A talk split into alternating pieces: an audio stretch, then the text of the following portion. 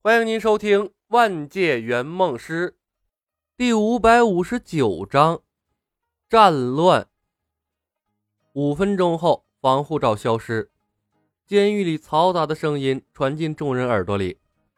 赵涛飞快地从兜里掏出了一个登山用的氧气包，拿在了手里，迅速靠近了李牧。他在美色上可能被梦姬征服了，但涉及到人身安全的时候。显然还是一身肌肉块的李小白更靠谱。命没了，再多的女人也玩不上。赵涛的账算得很清楚。清新的空气顺畅地流进了他的肺部，他没有感到任何不适。氧气包没有派上用场。显然，漫威对每个星球的空气比例都进行了魔改，只要不进入太空，不用担心呼吸的问题。臭男人，梦姬咕哝了一声，坦然站在了李小白的身侧，警觉地看着四周。李牧的精神绷得紧紧的，随时打算拉人结婚。他是三个人中最紧张的那个。别人不知道，他在漫威世界是有两个仇人的。他最怕的就是刚进入漫威，就在监狱里看到了古一那个俊俏的光头。以他现在的实力，还真不一定能打得过古一。光头女法师那可是和黑暗统治者多玛姆五五开的超级强者。监狱里一切如常，没有看到古一和奥丁。李牧悄悄松了口气，暗自庆幸，看来这两个大佬已经原谅了他。什么人？突兀出现在监狱里三。突兀出现的三个人引起了所有人的警觉。这里是克林星奇恩星际监狱，你们是什么人？放下手里的武器，站在原地不要动，否则我们将立刻下令开火。所有的罪犯停止正在进行的事情，马上返回寝区。现在，监狱长的声音从望台传来，在他的调动下，十多台无人机从通道飞了出来。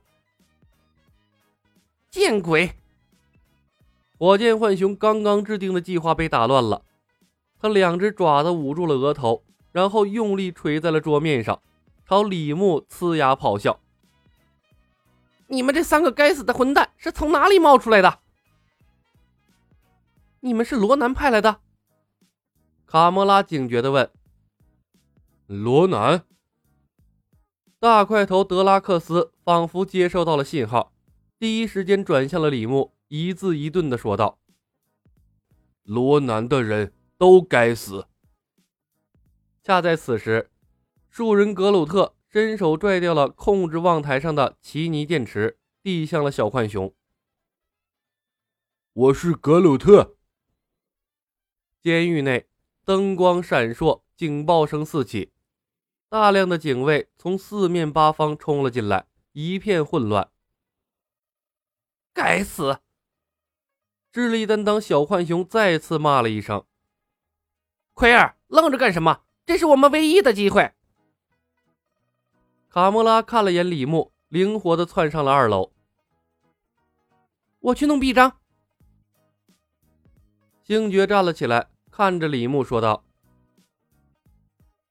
老兄，我不知道你是谁的人，但我应该不认识你。我们井水不犯河水。”不要干涉我们，好吗？说着，他也向二楼冲去，边跑边喊：“我去找假腿！”一群乌合之众啊！这就是你要加入的银河护卫队？在电影上看还没什么，来到了真实的世界，亲眼见到他们的表现，李牧才发现，这一群人比想象中还要糟。不是每个英雄都必须高大上，我喜欢的就是他们这一点。赵涛欣喜的看着星爵的背影，人人都是美队，我有什么资格和他们并肩作战？哼，我不得不提醒你啊，你现在也没有资格。李牧轻笑一声，启动智能飞剑，飞剑呼啸而出，御剑伏魔。击穿了朝他们围拢过来的无人机。无人机四分五裂，冒着火花掉落在了地上。这一幕看呆了所有的犯人。飞剑。赵涛惊讶的看着返回李牧手中的智能飞剑。你真是赛亚人？躲好了，别说话。李牧喝道：“开火！”瞭望台上，监狱长下达了命令。又一批无人机从通道涌了出来，一部分围向了拿着奇尼电池的格鲁特，更多的无人机。则朝着威胁更大的李牧飞了过来，一边飞一边向外发射光弹，火花四射。小浣熊连窜带跳，爬到了格鲁特的背上。你个白痴！我没武器，怎么跟他们打？格鲁特挥舞着臂膀，击落了几架无人机，又分出了一片细密的枝叶，替浣熊挡住了散射而来的光弹。梦姬，照顾自己。李牧指挥着智能飞剑，又干掉了几架无人机，一手拎起了赵涛，向着安全的地方躲避。无人机的光弹太密集了，他担心客户被干掉。至于圆梦师，屏蔽加上他的睡梦心经，应该足够应付纷乱的战况了。罗南的人都要死。德拉克斯咆哮着撞开了两个囚犯，向李牧冲了过来，一点没把智能飞剑放在眼里。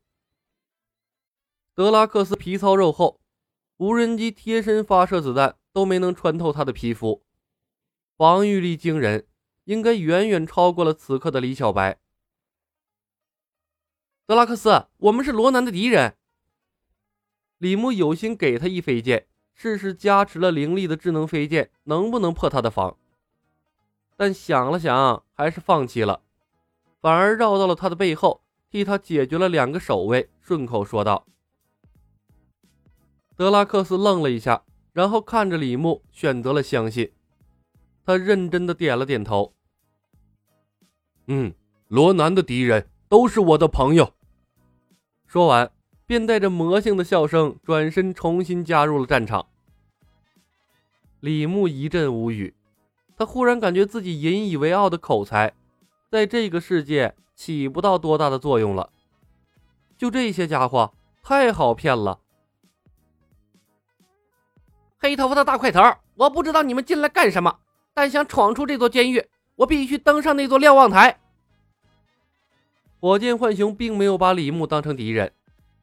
他伸手向望台一指，自来熟的对他提出了要求：“我需要武器，还需要警卫的臂章。”李牧笑笑，脚尖一点，被他打晕的警卫掉落在地上的枪械，被他准确无误的送到了小浣熊的手里。小浣熊拥有了武器，信心大增，一扬爪子说道：“谢了，老兄。”随后。暴躁的小浣熊举着枪，朝着周围一通乱射，配合着格鲁特放翻了一大片的警卫。赵涛看得热血沸腾，小白，给我一把枪。李牧一弯腰，从地上抄起了一把枪，塞到赵涛手里。赵涛兴奋地接过，双手一沉，咣当一声，刚到手的枪又掉到了地上。他一脸的尴尬，我没想到他这么重。此时，梦姬拖着一个昏迷的守卫，把他拽到了一个安全的角落里，一边刷着屏蔽，一边把守卫拎起来挡在了自己的身前，像个吸血鬼一样，把双唇贴在了他的脖子上。这一幕，恰好被尴尬的赵涛看在了眼里。他的眼睛瞪得溜圆一时间心都碎了。他的女神为什么做出这样的事情？他的爱情还没开始就结束了吗？紧接着，守卫的脸色以肉眼可见的速度变白，而后皮肤像是失去了光泽一样，一点点变得干枯衰老。我操，吸血鬼！咕通，赵涛咽了口唾沫，郝璇当场晕过去。他的女神，那个来自潘多拉的漂亮圆梦师，是个吸血鬼。本集已经播讲完毕，感谢您的收听。